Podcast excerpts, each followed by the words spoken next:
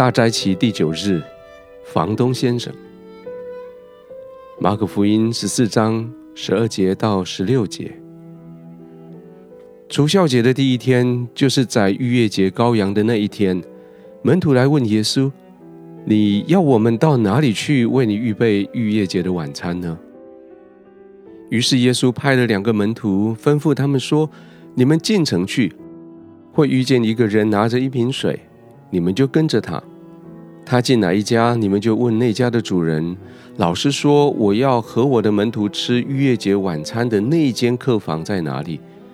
他会带你们看楼上一间布置好了的大房间，你们就在那里替我们预备吧。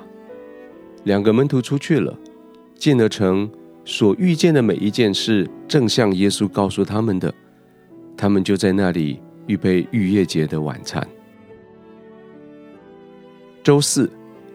掌权者猎捕耶稣的那一天，残杀耶稣的前一天，杀戮机器已经启动，平凡人都可以嗅闻到空中的那一股仇恨肃杀之气。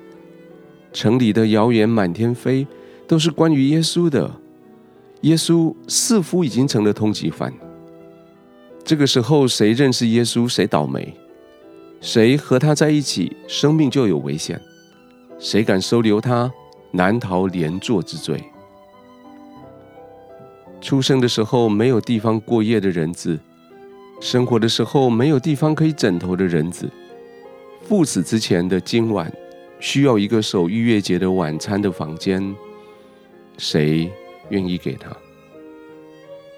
这个房东先生出现了，和那个用油膏耶稣的女人一样的神秘。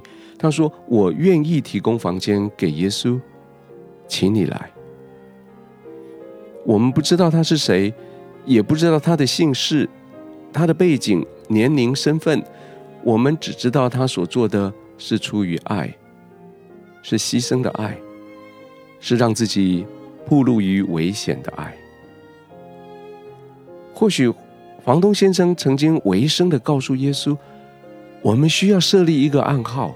我派一个男人带着一瓶水。”去城里，当然，女人才带水瓶，男人总是带着装酒的皮带而已，不带水瓶。叫你的门徒跟着他，就到我家了，不用说什么话。叫你的门徒跟我说：“老师说我们要和我的门徒吃逾越节晚餐的那间客房准备好了吗？”我就认出是他们，我就会把楼上的房间准备好，有地毯，有靠垫。还有一张桌子，请你来。不是所有人的房子都有楼上，不是所有人的房子都有一间可以容下十三个人的大房间。这个房东先生可不是穷人，他可是家大业大。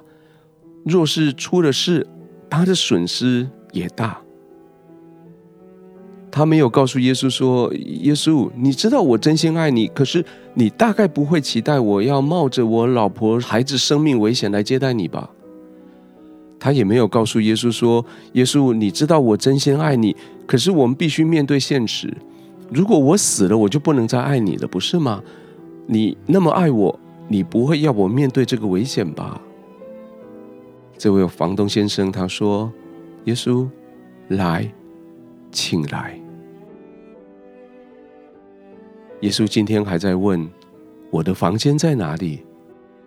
我们知道提供房间给耶稣的危险性，在这个邪恶的世界，总是会欺负那些善良的基督徒小羊；这个黑暗的世界总是讨厌那些到处放光的基督徒小灯台；这个虚伪的世界总是攻击那些真诚的接待耶稣的人。